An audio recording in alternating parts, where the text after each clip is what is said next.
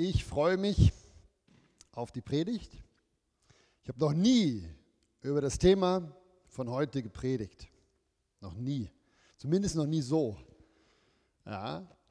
Ähm, bevor ich jetzt loslege, kurze Begrüßung an all die, die Podcasts hören. Das ist Henne cool. Ich kriege immer mehr Rückmeldungen. Äh, da schön, dass du dich auch, wenn du das jetzt siehst, aktuell bei YouTube eingeklickt hast. Es ist für mich immer wieder eine Freude zu sehen, dass die FWG Thun wächst.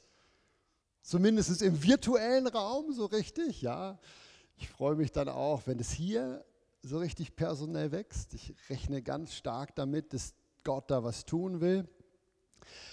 An euch alle einfach die Ansage, die Predigt heute ist unglaublich ermutigend, wenn du glaubst, was ich sage.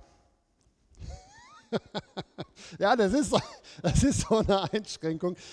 Äh, es ist unheimlich spannend, glaube ich auch, weil ich vermute, dass ich heute Sachen sagen werde, sagen darf, vorlesen darf, wo vielleicht du noch nie so gehört hast. Vielleicht. Ich kann das deshalb so sagen, weil ich selber die Sachen erst vor einiger Zeit so gehört habe, habe sie geprüft für mich und muss sagen, Halleluja, ist total biblisch. Ja, also, ganz coole Predigt, freue mich mega. Ähm, wir sind ja eigentlich immer noch ein Stück weit in dieser Predigtreihe von der Bergpredigt. Die hat uns ja fast ein Jahr beschäftigt, Corona-bedingt auch. So viele Themen wären es nicht gewesen, aber ständig Lockdown, Shutdown und all so ein Zeugs. Ja, da hat es sich halt verzögert. Und letzte Woche, äh nicht letzte Woche, letzte Mal, wo ich über die Bergpredigt gepredigt habe, haben wir den theoretischen Teil abgeschlossen. Das ist Ende von Kapitel 7. Ja. Wisst ihr rein zufällig noch, was Jesus am Ende der Bergpredigt gesagt hat? Wer hat noch eine Ahnung? Ich habe dazwischen ja noch über Pfingsten gesprochen. Das ist, Pfingsten war dazwischen. Ich, ich helfe euch.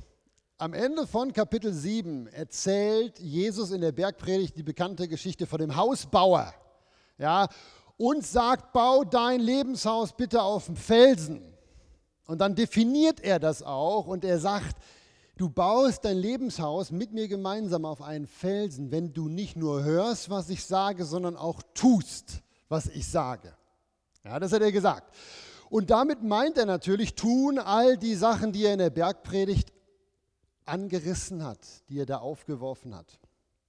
Ja, er wusste aber, hey, es ist schwierig, sich das alles zu merken. Das sind ja etliche Themen. Darum gibt er kurz vor der Geschichte mit dem Hausbau noch wie so eine Mini, Mini, Mini-Zusammenfassung. Quasi ein Satz, wo alles das zusammenfasst, was er in der Bergpredigt gesagt hat. Und das ist der Vers 12 von Kapitel 7. Den kennt ihr. Ich lese euch den kurz vor. Da sagt er alles nun, was ihr wollt, dass die Leute euch tun sollen, das tut ihr ihnen ebenso.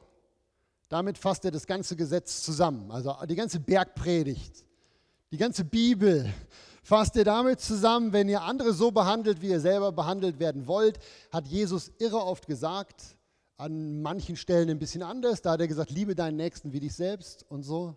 Nächstenliebe. Das fasst die Bergpredigt zusammen, das fasst eigentlich auch äh, das Leben von Jesus zusammen. So, jetzt habe ich mir überlegt, wie gehen wir weiter? Ihr seht da oben den Bibelvers. Ja, da steht Kapitel 8. Warum Kapitel 8? Mir ist beim Studium aufgefallen, eigentlich gehört Kapitel 8 noch zur Bergpredigt, zumindest der erste Teil. Warum? Kapitel 5, 6 und 7 ist der theoretische Teil. Kapitel 8 ist der praktische Teil der Bergpredigt. Und von Kapitel 8 dann alles weitere. Wir gucken uns aber nur kurz Kapitel 8 an. Das ist der praktische Teil. Das zeigt uns, wie hat Jesus seine eigenen Worte, die er gepredigt hat, ausgelebt. Ja, und das gucken wir uns heute an. Ich finde es sehr, sehr, sehr, sehr motivierend und sehr, sehr, sehr spannend und herausfordernd. Wenn ihr mit mir lesen wollt, dürft ihr das jetzt tun. Wir lesen also 17 Verse heute aus Kapitel 8. Alles super bekannte Geschichten, die werden nur in der Regel nicht so nacheinander gelesen. Aber wir machen das heute mal im Schnelldurchgang nacheinander. Also, Jetzt seht ihr auch direkt, das ist unmittelbar nach der Bergpredigt. Das ist jetzt Praxis. Theorie zuerst, jetzt kommt die Praxis. Also, was steht hier? Als er aber von dem Berg herabstieg, folgte ihm eine große Volksmenge nach. Und siehe, ein Aussätziger kam, fiel vor ihm nieder, sprach, Herr, wenn du willst, kannst du mich reinigen. Und Jesus streckte die Hand aus, rührte ihn an und sprach, ich will, sei gereinigt. Und zugleich wurde der Aussätzige von seinem Aussatz rein und Jesus spricht zu ihm, sieh zu, dass du es niemandem sagst, sondern zeig dich den Priestern und bring das Opfer, was Mose befohlen hat. Ja. Ihr seht, unmittelbar nach der Bergpredigt und das ist jetzt wirklich, darum sage ich, das ist jetzt Praxis. Ja, Jesus hatte gesagt, nicht nur hören, sondern tun. Er steigt runter, die Zuhörer kommen mit und wollen sehen, wie macht Jesus das jetzt? Wie lebt Jesus das, was er gepredigt hat? Ja, wie lebt Jesus Nächstenliebe? Was ist die Antwort? Wie lebt Jesus Nächstenliebe? Er heilt. Ich glaube, ihr seht es, ne? oder? Genau. Er hat diesen Mann geheilt. Er baute sein Reich durch Heilung. Wisst ihr, wie viel Prozent von den Evangelien über Heilung und Befreiung handeln? Darf ich mal vorsichtige Schätzungen hören? Ich sag's euch, wenn man die Passionsgeschichte ausklammert, ungefähr 80 Prozent. Das war Jesu Weg das Praxis auszuleben.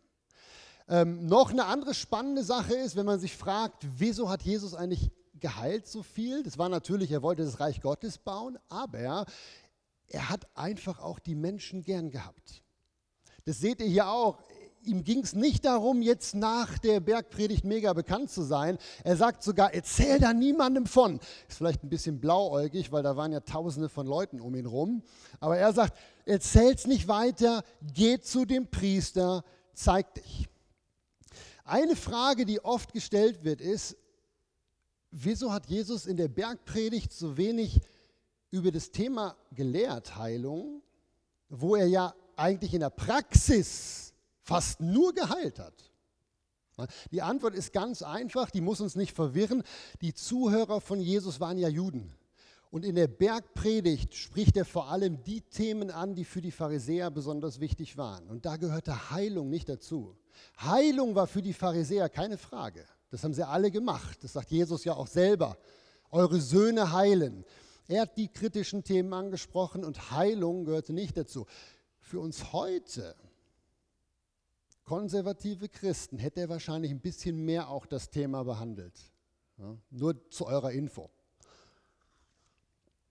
Das Spannende ist, und darum predige ich wirklich jetzt gerne, ich habe noch nie über das Thema so gesprochen, das Spannende ist, dass ich von einer theologischen Prägung komme, wo dieses Thema Heilung quasi ausgeklammert worden ist. Und ich kenne euch ja mittlerweile seit zehn Jahren. Das gilt für viele von euch genauso. Also die Gemeinde, wo ich groß geworden bin, die hat vieles gut gemacht, wirklich gut, aber die hat wirklich dieses Thema nicht angesprochen. Heilung. Und das ist wie, wenn ich jetzt so zurückdenke, ich war ja drei Jahre auf der Bibelschule, nicht einmal habe ich da irgendwas gehört, wie, wie sollen wir für Menschen um Heilung beten. Und das ist ja wie sehr, sehr spannend, ne? weil Gleichzeitig wird gesagt, wir wollen Jesus nachfolgen. Und jetzt überlegt es mal, das Paradoxum. Lasst uns Jesus nachfolgen, aber 80 Prozent von dem, was er gemacht hat, reden wir nicht drüber.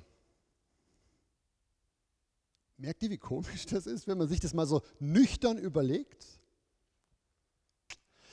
Ähm, ich war auf einer Missionsschule und wie gesagt, mir geht es nicht darum, da jetzt allzu kritisch zu reden. Ich habe ja Henne viel coole Sachen da gelernt.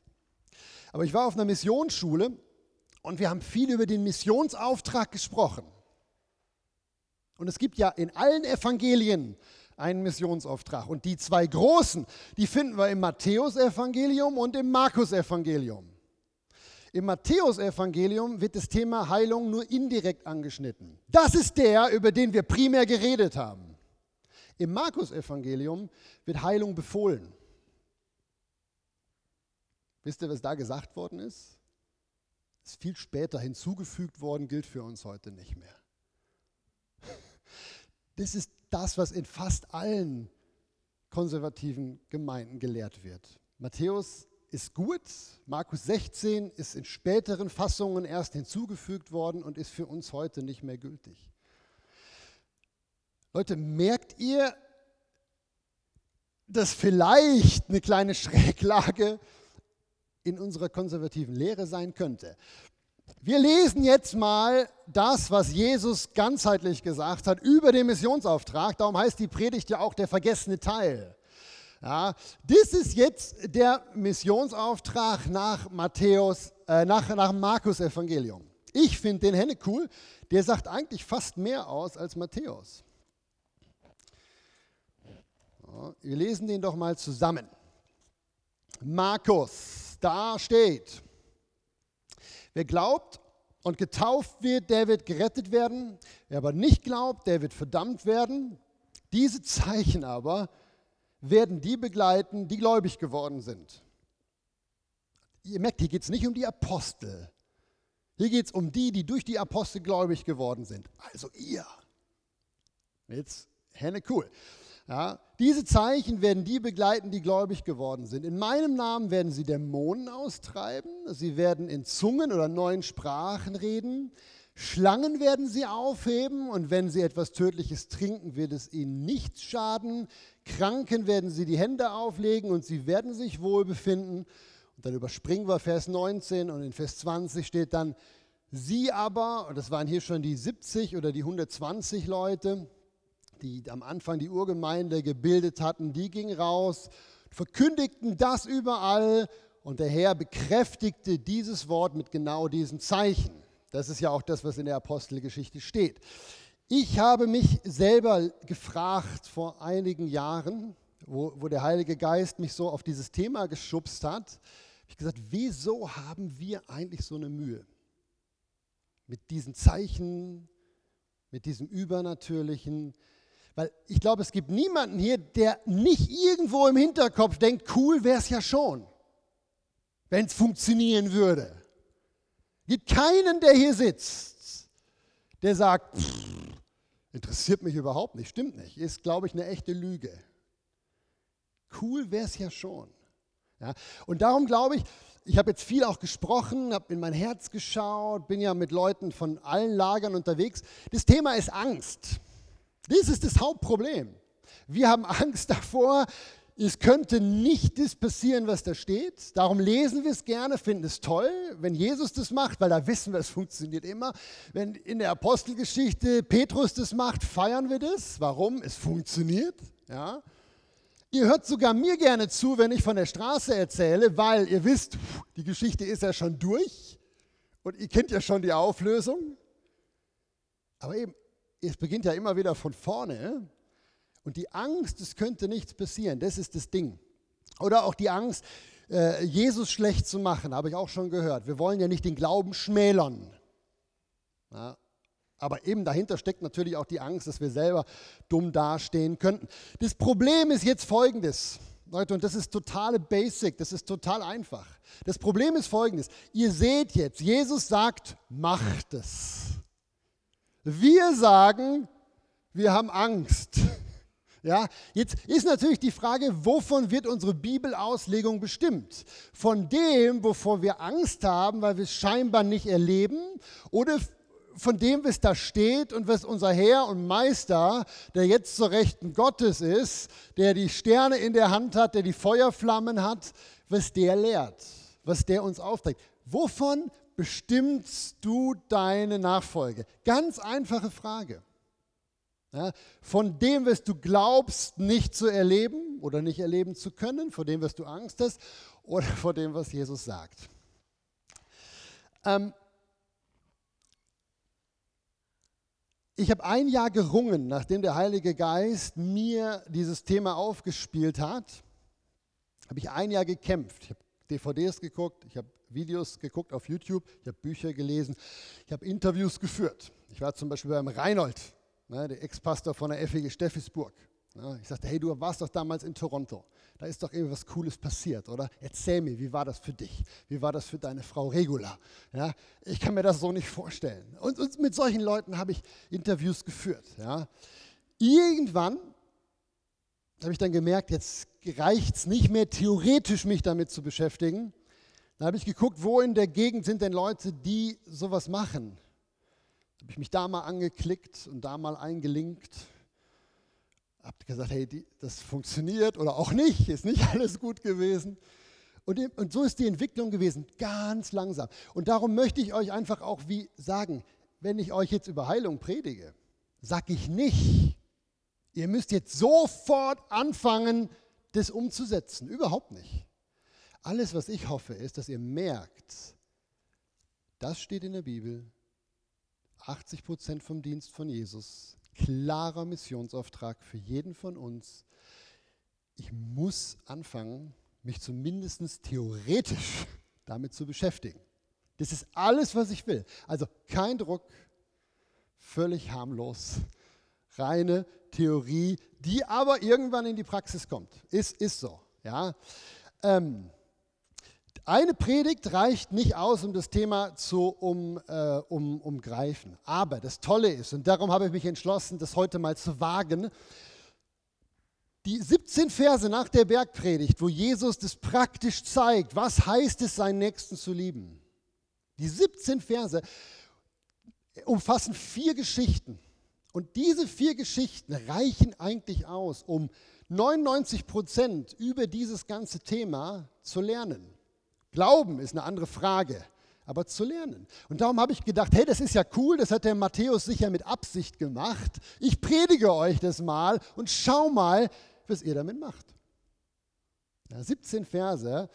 Ähm, viele der Fragen, die ich hatte, und die auch ihr habt, weil ich, weil ich das weiß, wir sind ja im Gespräch teilweise, werden hier jetzt beantwortet. Passt auf, lasst euch aber nicht unter Druck setzen und bewegt das wie Maria in eurem Herzen. Das ist gut. Genau. Ähm, ich gehe nochmal zurück zu dem Bibeltext. Das sind ja die ersten vier Verse. Ja, Eins der großen Fragen, die Christen haben, die ich hatte über fast 20 Jahre, ist die Frage, will Jesus wirklich heilen? Will er das? Also mich jetzt auch konkret. Damals keine Frage. Will er heilen? Jetzt, wenn man das ganz einfach beantworten will, muss man sagen, was steht denn da? Der Mann kommt und sagt genau die Frage, wo viele heute auch haben, gerade wenn sie konservative geprägte Christen sind. Herr, wenn du willst, wenn es dein Wille ist, würdest du bitte vielleicht mich heilen? Und Jesus gibt eine einfache Antwort, zwei Worte, ich will. Und ihr wisst es aus dem Johannesevangelium. Jesus hat es ständig gesagt. Er hat gesagt, ich tue nichts von mir selber aus. Ihr kennt die Stellen. Das sagt er zigmal im Johannes. Er sagt immer, ich tue nur das, was mein Vater mir sagt. Wenn Jesus also sagt, ich will, heißt es, Gott will auch. Jetzt, wenn ihr euch jetzt melden würdet, würden wahrscheinlich jetzt die Finger hochgehen und sagen, ja, ja, ja, aber. Das gilt ja nur für den Aussätzigen, nicht für mich heute. Hm, erstens haben wir noch nicht weitergelesen, beim nächsten sagt er nämlich auch, ich will. Aber es gibt noch eine viel einfachere Bibelstelle, die mich wirklich nachher völlig wie überzeugt hat davon, dass ich sage, nee, ich glaube, ich kann davon ausgehen, und ich zeige euch gleich noch ein paar mehr übrigens, nicht nur diese eine, ich kann wirklich davon ausgehen, zumindest theoretisch erstmal, Praxis ist ja immer noch ein bisschen anders, Jesus möchte tatsächlich, dass wir Heilung erleben. Ich zeige euch das jetzt. Es gibt eine leichte Stelle. Ja. Ähm, wenn ihr mitlesen wollt, weltbekannte Stelle, 1. Timotheusbrief. Ich lese euch die gerade vor. Ich glaube wirklich, wenn ihr schon länger mit Jesus unterwegs seid, ähm, werdet ihr die Stelle kennen. Da steht in Vers 2 von Kapitel 2, dies ist gut und angenehm vor Gott, unserem Retter, welcher will, dass alle Menschen gerettet werden und zur Erkenntnis der Wahrheit kommen. Die Stelle ist bekannt. Die wird vor allem häufig zitiert, wenn es um Evangelisation geht. Was ein bisschen weniger beachtet wird, ist das Griechische, was hier steht. Ja. Ich habe euch das unterstrichen. Zweimal steht da das Wort retten, Retter, gerettet. Das ist das griechische Wort sozo. Und sozo hat zwei Bedeutungen. Das erste ist körperliche Heilung, das andere ist seelische Heilung. Ja, das ist so. Häufiger kommt es vor für körperliche Heilung, aber damit möchte ich jetzt nicht manipulieren. Was ich jetzt eher denke, ist, dass man jetzt rein von dem Vers sagen kann, ist es nicht ganz eindeutig klar, was ist denn jetzt gemeint mit Rettung. Ja, meint er jetzt hier, wir sollen Heilung erleben, körperlicher Art, oder meint er, wir sollen Heilung erleben, nur seelischer Art? Konservative Christen sagen natürlich seelischer Art. Aber guckt euch den Vers doch mal genau an. Ich habe euch das ganz leicht gemacht. Eins und zwei. Seht ihr das? Der Vers ist ja kurz. Der hat im Grunde genommen zwei Teile. Einen ersten Teil und einen zweiten Teil. Fangen wir mit dem zweiten Teil an. Er will zwei Dinge. Er will, dass alle gerettet werden, so, so wo wir noch nicht genau wissen, was ist das, was, welche Bedeutung hat das Wort da für ihn. Und zur Erkenntnis der Wahrheit kommen. Was ist Erkenntnis der Wahrheit? Also Jesus sagt ja, ich bin der Weg, die Wahrheit und das Leben. Niemand kommt zum Vater als durch mich. Ihr sollt die Wahrheit erkennen und sie wird euch frei machen. Das sind eigentlich die Stellen, die wir immer auf Bekehrung beziehen, richtig? Die Wahrheit erkennen bedeutet eigentlich Jesus zu erkennen, bedeutet eigentlich sein ewiges Leben zu bekommen, richtig? Aber wenn es im zweiten Teil schon ums ewige Leben geht, wäre es da nicht zumindest denkbar, dass der erste Teil sich nicht auch noch aufs ewige Leben bezieht, sondern mehr auf das, was Jesus 80 Prozent in seinem Dienst gemacht hat, nämlich Menschen einfach geheilt und befreit. Das, das, passt übrigens auch sehr, sehr schön in den ganzen Dienst von Jesus und den Aposteln, weil in der Regel hat er nicht zuerst gesprochen, sondern in der Regel hat er zuerst gehandelt und danach erst über das ewige Leben gesprochen. Falls ihr noch nicht ganz so sicher seid, diese Doppelgeschichte, Heilung körperlicher Art und Heilung geistlicher Art, kommt ständig in der Bibel vor. Ja, ich lese euch jetzt nur eine Stelle vor, die kennt ihr vielleicht, die kann man sich so gut merken. Ich habe die auch ein paar Mal schon vorgelesen. Es ist in den Psalmen, Psalm 103,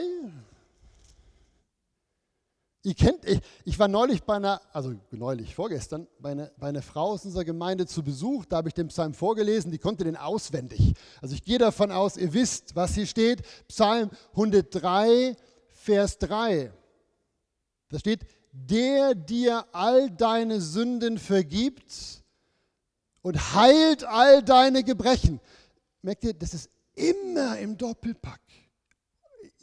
Seid einfach mit mir auf dem Weg es kommt gleich noch viel besser. Ist, wir sind ja noch am Anfang. Die letzte Predigt, die ich gehalten habe, hat, hat, übrigens eine Stunde und drei Minuten gedauert. Ich hoffe, ich werde heute schneller. Ja, ich gebe mir echt Mühe.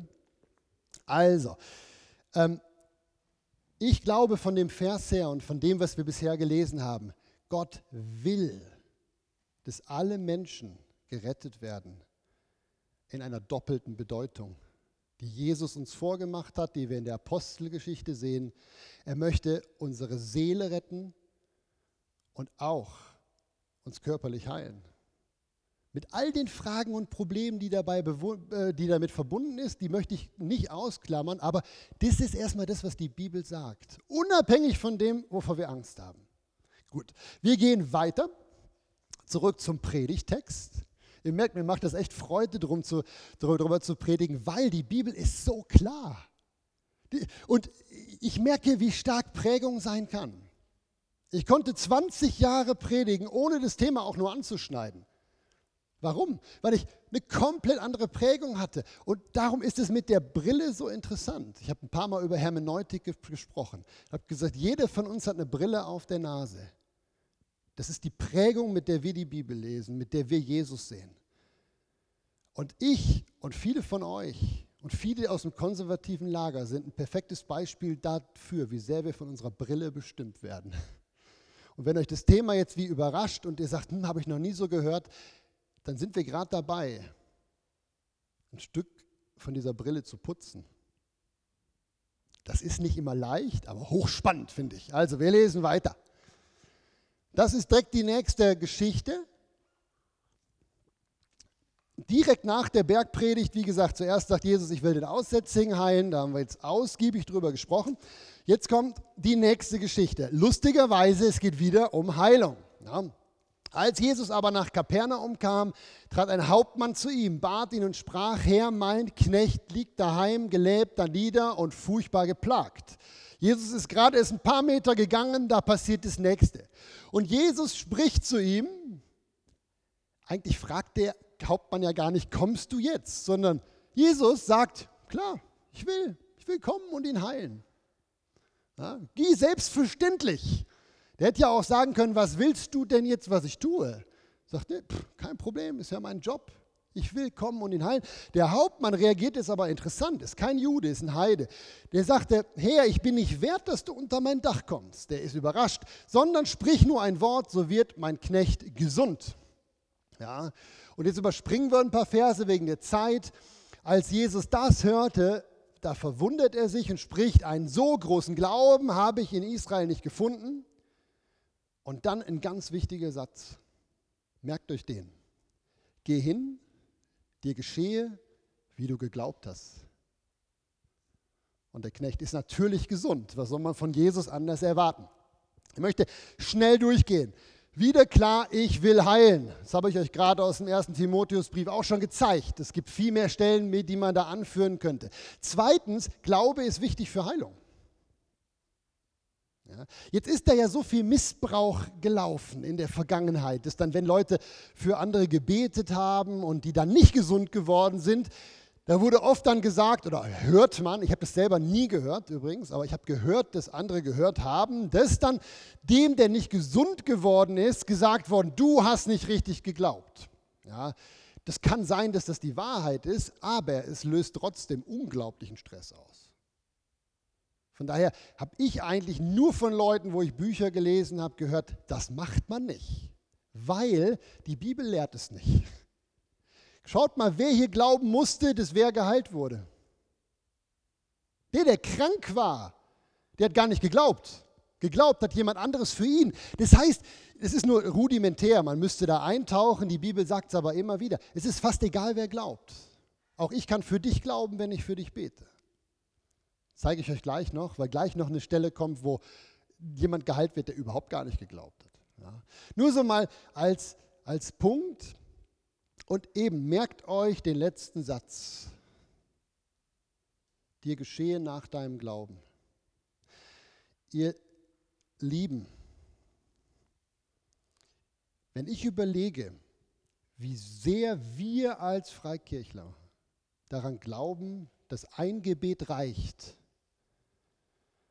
und die ganze Ewigkeit damit gedreht wird, da bin ich schon überrascht. Ja, wenn ein Kind oder jemand kommt und sagt, Marlon, ich möchte mich bekehren, wie geht das? Was sagen wir ihm dann? Komm, wir beten zusammen, du bittest Jesus um Vergebung deiner Sünden und alle kollektiv würden sagen, du hast jetzt ewiges Leben. Sieht der das denn, das ewige Leben? Nö ist er sofort ein anderer Mensch. Nicht immer, bis selten. Beginnt jetzt ein Prozess, wo er festhalten muss und im Glauben wachsen muss. Natürlich. Aber keiner von uns wird auf die Idee kommen zu sagen, du hast dein ewiges Leben nicht. Da glauben wir dran. Wenn die gleiche Person kommt, zwei Jahre später, und sagt, ich habe Rückenschmerzen, massiv, Und wir beten für den. Wie ist es dann um unseren Glauben, um Heilung bestellt? Hm. Vielleicht ist es dein Dorn im Fleisch, dass es nicht sofort passiert ist. Will Jesus dich? Will, ah, ich weiß nicht. Wir müssen auch Leidenszeiten ertragen. Ihr, ihr merkt, ich, ich veräpple es ein bisschen. Aber was ich euch sagen will, ist, wir haben für eine Sache, die wir nicht sehen, die irgendwann, vielleicht 40 Jahre später, unüberprüfbar ist, weil noch nie jemand zurückgeht, haben wir unerschütterlichen Glauben. Und wenn es darum geht, für andere zu beten um Heilung und wir nicht sofort ein hundertprozentiges Wunder haben, hm, kommen die Zweifel. Das Problem ist, dass wir nie gelehrt worden sind, daran zu glauben. Das erlebe ich, wenn ich mit Leuten unterwegs bin, die anders gelehrt worden sind. Die glauben genauso an die Bekehrung und wenn, wenn, wenn, wenn, wenn die um Heilung beten, sagen sie, hey, du, du bist geheilt. Ich zeige euch das gleich, woher sie das nehmen. Du bist geheilt. Wir sehen das vielleicht noch nicht, aber die Heilung wird passieren. Warum? Weil Jesus hat es gesagt. Punkt. Merkt ihr, wie dieser Spruch dir geschehe nach deinem Glauben unglaublich wahr ist? Wenn wir an was nicht glauben und Zweifel haben, sagt die Bibel, dann werden wir es viel, viel, viel, viel, viel weniger auch erleben. Es ist nicht unbedingt weniger wahr deswegen, aber wir sehen es einfach nicht, weil wir nicht dran glauben und dann lassen wir auch nachher Fragen nicht mehr nach. Ich erlebe das auf der Straße immer wieder, dass Leute mit Überraschung reagieren, wenn wir sie teilweise zwei Monate später wieder treffen und sagen, hey, wir haben doch für dich gebetet, wie ist es gegangen? Dann, du erinnerst dich noch an mich? Ich sage dann immer dasselbe. Ich habe das gerade auch jemandem von euch noch gesagt. Ich, sagte, ich vergesse in der Regel Namen, aber ich vergesse nie Gesichter und selten Situationen. Wir fragen immer nach. Und das Coole ist, dass eigentlich immer was gegangen ist. Na, aber das nur so am Rande. So, ähm, oh, ich muss wirklich, wirklich mich sputen jetzt hier, aber ich bin nicht mehr ganz so weit vom Ende weg. Einer meiner aktuellen Lieblingsprediger, wo ich gerade viel von höre, ist der Curry Blake. Und der sagt, das Schwierigste in diesem Dienst, wenn man für Kranke betet, ist dieser Moment zwischen Gebet und Heilung. Wenn man nämlich für jemanden betet und sofort was passiert, dann ist super, dann braucht man da keinen Glauben. Aber wenn man betet und nicht sofort was passiert, au, sich dann aufs Wort Gottes zu stellen und zu sagen, es steht geschrieben. Auch wenn ich noch nichts sehe, das ist der Knackpunkt. Und wie gesagt, dass man das lernen kann, das habe ich euch gerade bewiesen, weil ihr alle glaubt, dass ein Gebet reicht und ihr die Ewigkeit bei Gott verbringt. Ich denke, der Zusammenhang, der ist so zwingend. genau, wir lesen weiter. Bin froh, dass der nächste Text in der Bibel steht. Das ist der, die nächste Heilung. Ihr merkt, Jesus hat nur noch geheilt, nachdem er vom Berg runtergestiegen ist. Das ist das nächste. Und als Jesus in das Haus des Petrus kam, Wahrscheinlich, das, wir müssen uns das so vorstellen, der kommt vom Berg runter, wird sich gerne duschen und was essen und musste auf dem Weg vom Berg zum Haus von Petrus erstmal zwei Leute heilen. Jetzt kommt er ins Haus von Petrus und jetzt geht es weiter. Als, genau, er kam in das Haus von Petrus und sah, dass dessen Schwiegermutter da niederlag und Fieber hatte. Und sie fragt ihn nicht, sie bittet nicht, heil mich. Petrus bittet nicht um Heilung. Ich weiß gar nicht, ob sie an Jesus geglaubt hat zu dem Zeitpunkt. Was macht Jesus? Er rührte ihre Hand an, das Fieber verließ sie, sie stand auf und diente ihnen. Böse Zungen sagen, Jesus hat ihn nur geheilt, weil er Hunger hatte. Das würde ich so niemals sagen. Ich würde sagen, Jesus hat die Frau einfach geliebt und fand es ganz schlimm, dass die an Fieber gelitten hat. Jesus heilte aus Liebe. Ich habe da mal ein Wortstudium zugelesen. Es ist wirklich spannend. Das ist eigentlich der Grund, warum Jesus geheilt hat. Barmherzigkeit, Liebe, Gnade war. Ist noch wichtig zu wissen, weil es wirklich um seine Art der nächsten Liebe geht. So, wir lesen weiter. Wenn ihr glaubt, dass das schon das Ende ist, also wir hören danach auf mit dem Text. Es geht halt weiter so. Aber dies ist jetzt noch schön der letzte die letzte, als es aber Abend geworden war. Das ist nämlich genau quasi die 24 Stunden nach der Bergpredigt, die schauen wir uns an. Als es aber Abend geworden war, brachten sie viele Besessene zu ihm und er trieb die Geister aus mit einem Wort und heilte alle Kranken. Im Griechischen ist hier dasselbe Wort wie auch im ersten Timotheusbrief. Gott will, dass alle Menschen gesozot werden. Ich weiß nicht, wie ihr Sozo jetzt auslegt. Ich sage Heilung. Ja, würde hiermit passen, ist das gleiche Wort. Und jetzt los mal, damit erfüllt würde, was durch den Propheten Jesaja gesagt ist. Der spricht, er hat unsere Gebrechen weggenommen und unsere Krankheiten getragen. Nach drei Einzelheilungen mit unterschiedlich glaubensmäßigen, zweifelnden Leuten, die Jesus alle heilen wollte, kommt jetzt die Massenheilung.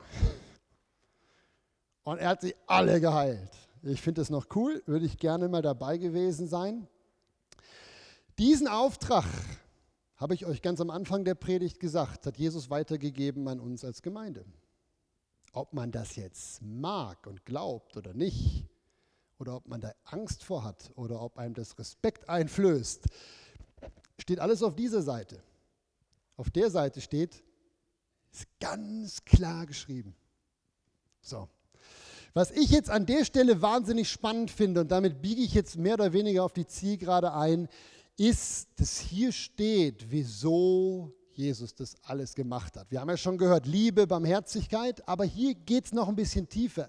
Hier erfahren wir jetzt, wieso funktioniert denn das alles? Wieso konnte Jesus das überhaupt? Wir sind ja schnell damit zu sagen, ja, er war ja der Sohn Gottes. Na gut, aber die Apostel, die 70, äh, die Kirchengeschichte, bis zum heutigen Tag gibt es ja auch Leute, die nicht Jesus direkt sind und die machen das ja auch. Wieso funktioniert das Ganze mit der Heilung? Wieso ist das überhaupt Gottes Idee? Ich habe euch das ja gezeigt, dass es das ist. Das steht hier im letzten, im letzten Abschnitt. Und das ist jetzt wichtig. Und wenn ihr abgehängt habt, dann hängt euch jetzt wieder ein. Ganz wichtig. Das habe ich nämlich 20 Jahre nicht verstanden. Der Matthäus zitiert hier eine alttestamentliche Prophetie aus dem Buch Jesaja. Ja. Und er sagt, Jesus hat alle geheilt und zwar nicht seelisch, sondern körperlich, sofort, um eine Prophetie zu erfüllen. Ja. Es lohnt sich, da mal ganz kurz anzugucken. Man könnte jetzt drei Predigten über die Prophetie halten, keine Angst, mache ich nicht. Wir lesen uns die ganz, ganz, ganz kurz vor, weil ich glaube, wenn ihr versteht, was da drin steht, werdet ihr anfangen müssen, mehr oder weniger, euch zumindest gedanklich auseinanderzusetzen, wie will ich mich denn positionieren zu dem Thema. So ist es mir zumindest gegangen. Und darum lese ich euch das jetzt vor, damit ihr einfach wie die Chance habt, euch damit auseinandersetzen zu können.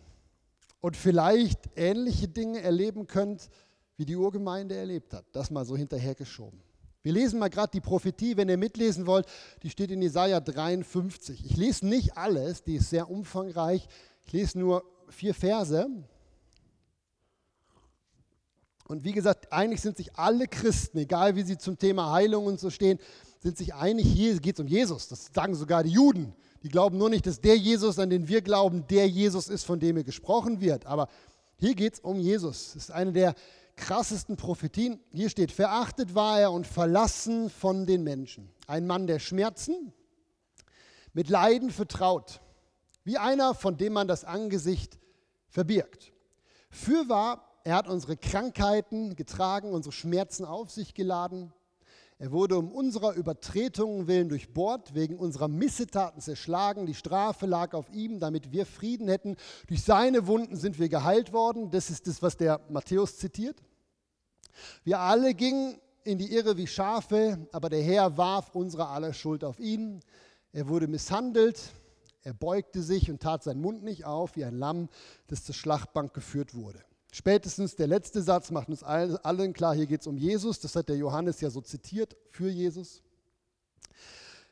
Die meisten Christen kennen diese Prophetie und beziehen sie auf Seelenheil.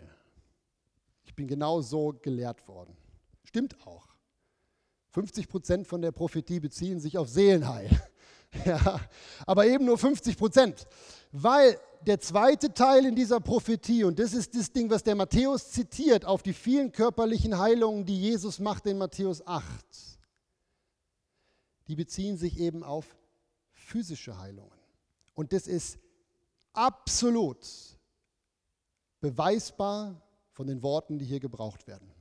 Diese Worte, die hier im Hebräischen stehen, das sind die gelben. Krankheit, Schmerz, Wunden, Heilung, sind im Hebräischen eindeutig zuordnetbar auf körperliche Heilung. Immer. Dann ist ja diese alttestamentliche Stelle übersetzt worden in die Septuaginta. Das ist das griechische Alte Testament. Die Übersetzer haben nur griechische Worte, um das zu übersetzen, genommen, die sich auf körperliche Heilung beziehen. Absolut eindeutig. Könnt ihr nachlesen, nachschauen, wird euch keiner sagen, dass das nicht so ist. Ja. Man kann nur die drei Affen spielen. Nicht sehen, nicht hören, nicht reden drüber, weil vom Text her ist es klar. Und wenn man das noch ein bisschen, wenn man hier sagt, oh, ich habe noch ein bisschen Zweifel, wir haben ja was Geniales. Das Neue Testament legt uns die Stelle ja aus. Matthäus 8, Vers 17. Darum ist es so eine tolle Stelle. Jesus heilte alle sofort körperlich, da geht es ja nur um körperliche Heilung, weil er das erfüllt hat. Also, das ist ja wie ein Bibelkommentar in der Bibel. Und ich möchte euch gerne sagen, es ist theologisch nicht haltbar, das Thema auszuklammern. Darum schäme ich mich ja so. Weil ich dachte, Wie konnte ich das so lange übersehen? Spannend. Neulich hat, hat, mir irgendjemand gesagt, ja, das geht ja um Heilung, das geht um Heilung in der Zukunft, wenn wir unseren neuen Leib kriegen. Äh, äh. Worte eindeutig. Geht nicht um neuen Leib, geht um jetzt. Also nur um das direkt von Anfang an zu sagen. So, das Fazit ist folgendes. Wir haben hier zwei Seiten von der Medaille. Wir als Freikirchler betonen immer nur die eine. Wir sagen, ja, Jesus ist am Kreuz gestorben für unsere Sünden, damit wir in den Himmel kommen. Stimmt. Die andere Seite der Medaille haben wir aus irgendwelchen Gründen aufgehört zu lehren. Er will auch, dass wir körperlich geheilt werden. Das ist beides am Kreuz passiert. Das ist theologisch vollkommen klar und nicht zu widerlegen. Darum habe ich so eine Freude. Wisst ihr, das, der Punkt ist nicht, dass ich das jetzt nur, weil ich das theoretisch verstanden habe, immer so erlebe. Überhaupt nicht. Ja, es gibt ein Prinzip im Reich Gottes, das heißt, das Samenkorn muss in die Erde fallen und wächst langsam auf. Und dann wächst es und wächst es und wächst es und irgendwann wird es ein großer Baum. Das ist Prinzip, das hat Jesus immer wieder übers Reich Gottes gesagt. Das heißt, alles, was ihr an neuer Erkenntnis habt, ist nicht sofort mega groß da in eurem Leben, sondern es ist ein Samenkorn, der langsam aufwachsen muss. Natürlich, das Tollste wäre, wir checken das jetzt und sagen, ja, wir fangen jetzt sofort an, das umzusetzen und haben 100% Erfolg. Das wäre ungefähr so, als wenn wir den Samenkorn geben und bam, wäre sofort der Baum da. Nee, das ist alles ein Wachstumsprozess. Ja. Das ist jetzt die Theorie. In der Praxis gilt es, dieses Korn bei uns rein zu versenken und zu sagen, was machen wir jetzt damit? traue ich mich? Erste Erfolge. Wie gehe ich mit Misserfolgen um? Und es wird immer mehr. Ich habe das am Anfang nicht glaub, glauben wollen. Ich habe jetzt jenste Biografien gelesen. Es ist bei allen so. Bei all denen, wo ich heute denke, boah, ich würde so gerne das erleben, was die erleben. Die haben alle jahrelang angefangen jetzt speziell auf Heilung, ist ja nicht der einzige Dienst, den man im Reich Gottes macht. Ich predige nur heute über diesen. Ja, es gibt noch andere Sachen. Die haben angefangen, darüber zu beten und haben ganz häufig die ersten Monate, manchmal sogar jahrelang nichts erlebt. Als ob Gott gucken wollte, glaubst du meinem Wort? Da bin ich ja froh, dass Bernhard und ich schon so viel erleben. Ja? So, jetzt muss ich gucken, dass ich ein bisschen abkürze. So noch was Wichtiges. Dieser Zusammenhang zwischen ewigem Heil und körperlicher Heilung wenn man das mal einmal kapiert hat, dass das ein und dasselbe Ding ist, was am Kreuz passiert ist, dass Jesus für beides bezahlt hat, das macht nicht nur Mut, sondern man liest auf einmal die Bibel auch anders. Ich möchte die Stelle jetzt nicht mehr vorlesen, aber ihr kennt die alle. Die steht in allen drei Evangelien, Matthäus, Markus und Lukas. Ich schlage jetzt für mich kurz die Markus-Stelle auf. Wenn ihr das aufschreiben wollt für euch, Markus 2, 1 bis 10. Da geht es um diese mega bekannte Geschichte, wo die vier Freunde kommen und den Gelähmten durchs Dach lassen. Kennt ihr alle? Kennt ihr alle, die eben mit Jesus unterwegs seid. Und da passiert jetzt was ganz Spannendes. Diese Geschichte passiert am Anfang vom Dienst von Jesus. Am Anfang. Am Ende hat er ja nicht mehr so viel gemacht, da hat er die Pharisäer abgelehnt. Hier stehen irre viele Pharisäer im Haus. Er kommt runter und wisst ihr, was er sagt zu dem Gelähmten? Genau. Er sagt nicht, ich heile dich, sondern weil er eben die Pharisäer stehen, sagt er, dir sind deine Sünden vergeben. Hahaha. Ha, ha. Also hahaha, steht jetzt nicht in der Bibel. Aber so stelle ich mir das vor. Ja? Totale Provokation. Dir sind deine Sünden vergeben. Warum denn? Warum sagt er das? Ist doch klar, weil die eine Seite der Medaille, die er am Kreuz erledigen würde, Sündenvergebung war. So, dann regen sich aber tierisch die Pharisäer auf und sagen, wie kannst du sagen, dir sind deine Sünden vergeben? Und was macht Jesus dann? Ich lese es euch vor. Er sagt, ihr Lieben, was ist leichter, dem Gelähmten zu sagen, dir sind deine Sünden vergeben oder steh auf, nimm dein Bett und geh.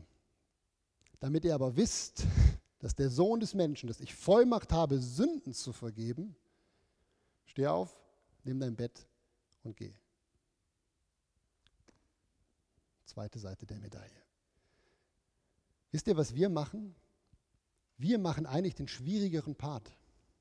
Wir erzählen den Leuten, dir sind deine Sünden vergeben, aber schaffen es nicht, das, was Jesus viel leichter nennt, für sie zu beten und sie wieder gesund zu machen. Schon überführend, oder? Ich habe euch das aufgeschrieben. Heilung ist der sichtbare Beweis hier auf der Erde. Nicht ein hundertprozentiger, zumindest nicht in meinem Leben aktuell. Heilung ist der sichtbare Beweis auf der Erde für das, was unsichtbar im Himmel passiert ist. Wir, wir reden von dem unsichtbaren Teil und sind hundertprozentig sicher, jedes Kind, was sich bei uns bekehrt, kommt in den Himmel. Aber sind nicht in der Lage oder haben es vergessen, den sichtbaren Teil weiterzugeben. Wobei Jesus sagt, es ist doch viel leichter. Ich zeige euch das, ich habe euch das aufgeschrieben. Körperliche Heilung meint in der Bibel nicht, dass Menschen niemals sterben. Wir sind immer noch in dem Leib und die Bibel sagt ganz klar, der körperliche Tod ist ein zwingendes Muss. Es, darum ist auch dieses Denken, ja, wieso, wieso muss ich denn da noch sterben? Ist doch klar, weil körperliche Heilung ein Zeichen ist. Ein Zeichen, das sagt Jesus ja selber, ich habe es euch gerade gezeigt, ein Zeichen dafür, dass unsere Seele tatsächlich erlöst ist. Er hat den Mann geheilt, damit die Pharisäer sehen, er kann wirklich Sünden vergeben. Darum hängt es zusammen.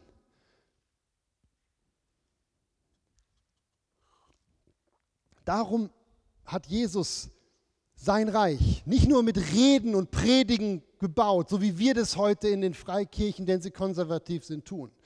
Mit Überzeugung und Logik und mit Reden, Reden, Reden, Reden, Reden. Sondern er hat zuerst geheilt und als die Leute dann offen waren, weil sie gemerkt haben, wow, ich spüre ja wirklich was, dann sagte er, hey, ich habe noch mehr Kraft. Ich kann auch deine Seele retten. Und ich habe dich geheilt, damit du das glaubst. Wisst ihr, Achtung. Ich weiß ja, wenn man das das erste Mal hört, ich kann, ich kann das noch gut wie verstehen. Ich hatte tausend Fragen. Wisst ihr, was ich nicht möchte, ist, dass jetzt Leute anfangen, an ihrem Seelenheil zu zweifeln, wenn sie nicht körperliche Heilung erleben. ne? Ich es explizit. Ja.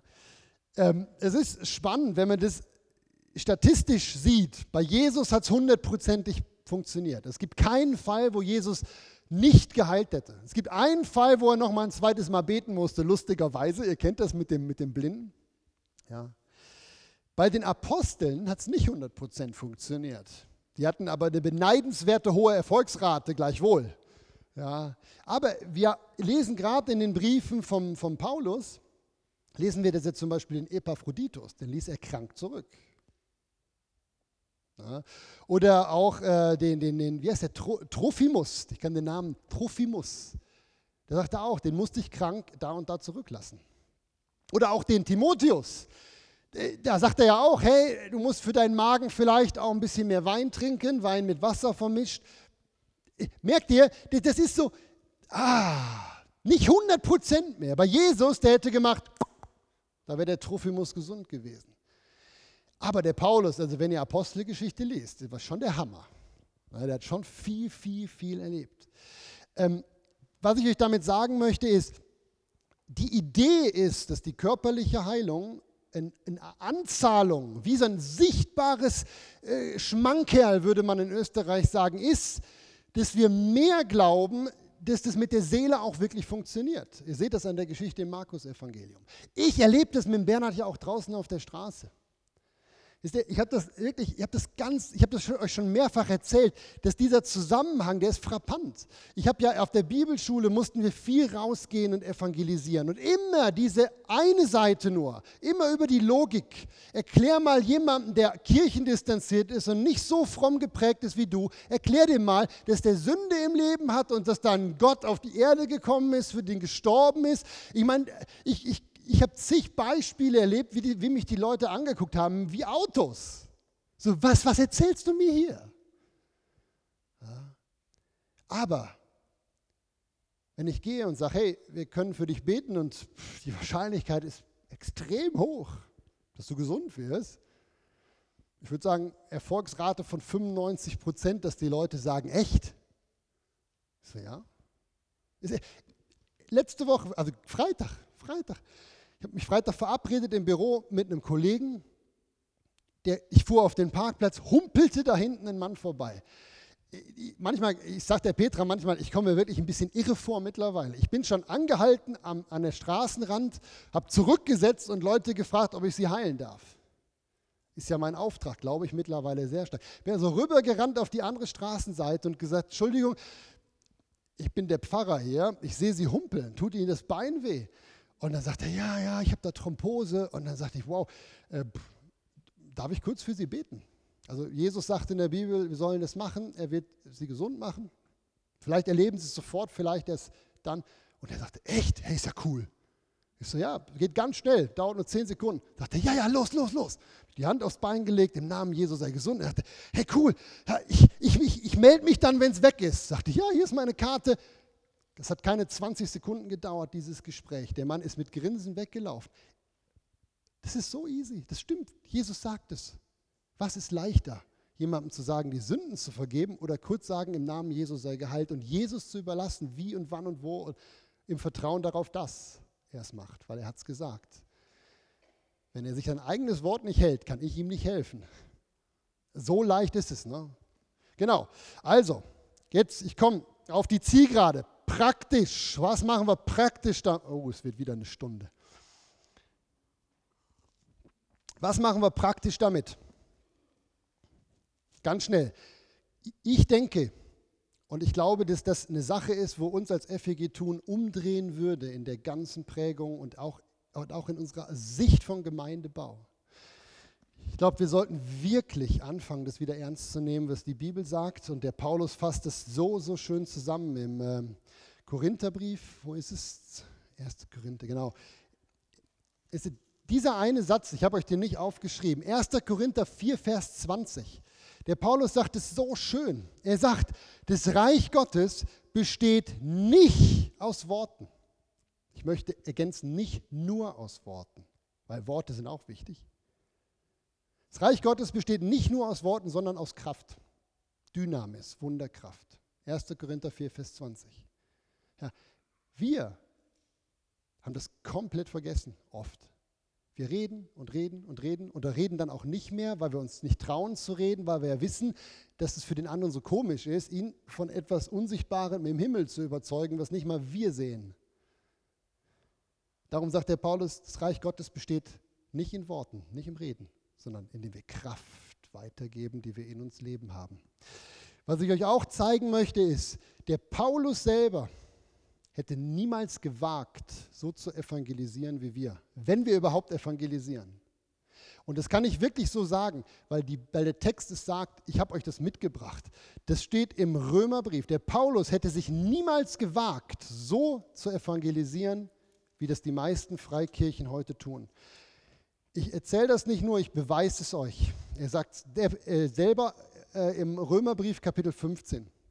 Da sagt er, denn ich würde nicht wagen, von irgendwas zu reden, das nicht Christus zuerst durch mich gewirkt hat. Und wie? In der Kraft von Zeichen und Wundern, in der Kraft des Geistes Gottes, sodass ich das Evangelium von Christus völlig verkündige.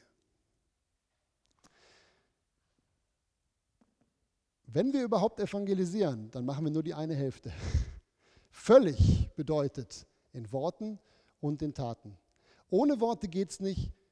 ich muss gestehen, ich bin manchmal so begeistert, wenn Leute gesund werden, dass ich vergesse, ihnen dann noch zu erzählen, dass Jesus auch noch am Kreuz für sie gestorben ist. Das sind so Anfängerfehler. Ja, ich, ich, es ist wirklich meine allererste Heilung auf der Straße, wo ich wirklich erlebt habe, dass das Deck weg ist. Ich sagte, hey, das ist ja cool. Und er sagte, ja, das ist ja cool. Dann haben wir uns so abgeklatscht, dann bin ich gegangen und irgendwann gedacht, oh Scheibe, die Heilung ist ja nicht der Selbstzweck. Aber eben, Anfängerfehler und der Herr kann, der Herr kann unsere Fehler korrigieren. Er kann nur nichts ändern, wenn wir nichts tun. Der Satz ist nicht ganz unwichtig. Das ist, ich habe das ein paar Mal gehört. Der Herr kann alle unsere Fehler korrigieren, aber er hat sich festgelegt, durch uns zu arbeiten. Wenn wir nicht gehen, gibt es ein Problem. Das habe ich wie neu begriffen. Darum möchte ich gehen. Ähm, genau. Also, ich möchte euch wirklich Mut machen, die Sache auszuprobieren. Und ich sage es jetzt zum zigsten Mal ohne Druck. Ich habe Jahre gebraucht für den Denkprozess. Ich habe auch viel mehr Zeit als viele von euch. Ich möchte euch nicht motivieren, jetzt auf eurem Arbeitsplatz anzufangen, für Kranke zu beten, es sei denn, der Geist legt es euch klar aufs Herz. Fangt doch erstmal an, theoretisch das, was ich euch heute gepredigt habe, durchzudenken. Kauft euch ein Buch zu dem Thema. Ich habe Tonnen. Guckt euch einen Film an dazu. Ich habe Tonnen. Ja, trefft euch mit mir, löchert mich, hinterfragt mich, versucht mich äh, äh, fertig zu machen, indem ihr mir Gegenargumente bringt. Lest die Bibel selber. Weißt, wir haben ein Seminar Anfang Juli. Wir gehen jeden Mittwoch auf die Straße. Wir haben schon Leute gehabt, die gesagt haben, wir kommen gerne mal mit. Ich will aber nichts sagen. Ja, ist gut, ist kein Problem. Wir haben Ende Juli haben wir eine Einsatzwoche. Ich sage nicht, dass ihr das alle machen müsst. Ich sage nur, es ist eine Möglichkeit, das, was ich hier gepredigt habe, auszuprobieren. Wenn ihr glaubt, es ist leichter für Familienangehörige zu beten als fremde Leute auf der Straße, die ihr nie wiederseht, habt ihr euch geschnitten. Es ist nicht so leicht, wie für einen Unbekannten zu beten. Ja, lustigerweise, wir erleben viel mehr Heilung auf der Straße als in den Healing Rooms. Warum? In den Healing Rooms kommen fast nur Christen. Christen haben eine genaue Vorstellung davon, was Gott wie tun soll. Es ist viel schwieriger, durch diese festen Gedankengebäude hindurch was zu erreichen, als bei Leuten, die probieren wir doch mal aus. Das erlebe ich so klar in der Praxis. Ja, also kommt mit, wenn ihr wollt. Ihr könnt euch aber auch, und das solltet ihr auch theoretisch erst damit auseinandersetzen. Und das Letzte, ich möchte dir Mut machen, deine eigene Heilung nicht zu vernachlässigen. Das, was ich heute gepredigt habe, wenn ihr es glaubt, hat Jesus am Kreuz nicht nur euer ewiges Leben bezahlt, sondern auch eure körperliche Heilung. Ich weiß, weil ich selber erlebe, es funktioniert nicht immer sofort. Die Frage ist nur, woran bauen wir auf? Wo bauen wir unser Haus auf? Auf dem, was die Bibel sagt? Dann habt ihr ein Recht auf Heilung. Jesus hat am Kreuz dafür bezahlt. Steht in der Bibel, habe ich mir nicht ausgesagt. Bleiben wir da dran, halten wir fest, genauso fest, wie wir daran halten, dass wir eines Tages nach unserem Tod in den Himmel kommen? Ich möchte euch Mut machen, neu einzusteigen in diesen Denkprozess. Es ändert alles. Bleibt dran. Lasst nochmal für euch beten und dann sagt, Jesus, du hast es gesagt. Jesus, du hast es gesagt. Satan, hau ab. Hör auf, mir Zweifel einzureden. So leicht ist es eigentlich von der Bibel her. So, was habe ich noch? Genau. Bist du krank? Lass für dich beten. Bist du noch nicht erlöst? Jetzt denke ich, hier sind alles erlöste Leute, aber auf YouTube vielleicht nicht. Wenn du durchgehalten hast, Stunde Predigt, ich werde immer länger. Du darfst dich bei mir melden. Ich bin froh über jeden, der das tut. Jesus möchte dich nicht nur auch körperlich anrühren, er möchte deine Seele, du hast es gehört, auch heilen. Er, die Bibel sagt, er versetzt dich, wenn du anfängst an ihn zu glauben, versetzt er dich von der Reich des Finsternis in sein Reich. Hier auf der Erde immer noch, aber du bist erneuert. Dann kommt der Heilige Geist in dich rein und dann geht's ab. Ich erkläre dir gern, wie das geht. Das Gleiche gilt auch für die Leute hier im Raum, wenn ihr das wissen wollt. Was soll ich sagen? Schön, dass ihr durchgehalten habt. Bei dem, wo ich in die Augen geguckt habe, war einiges an Faszination zu sehen. Es ist schwierig, durch die Maske das durchzumachen. Wir sind am Ende angekommen. Ihr dürft mich gerne nach dem Gottesdienst auch fragen dazu oder mich einladen. Ich bin gerne bereit. Wenn ich über was predige, bin ich gut informiert in der Regel. Genau. Amen.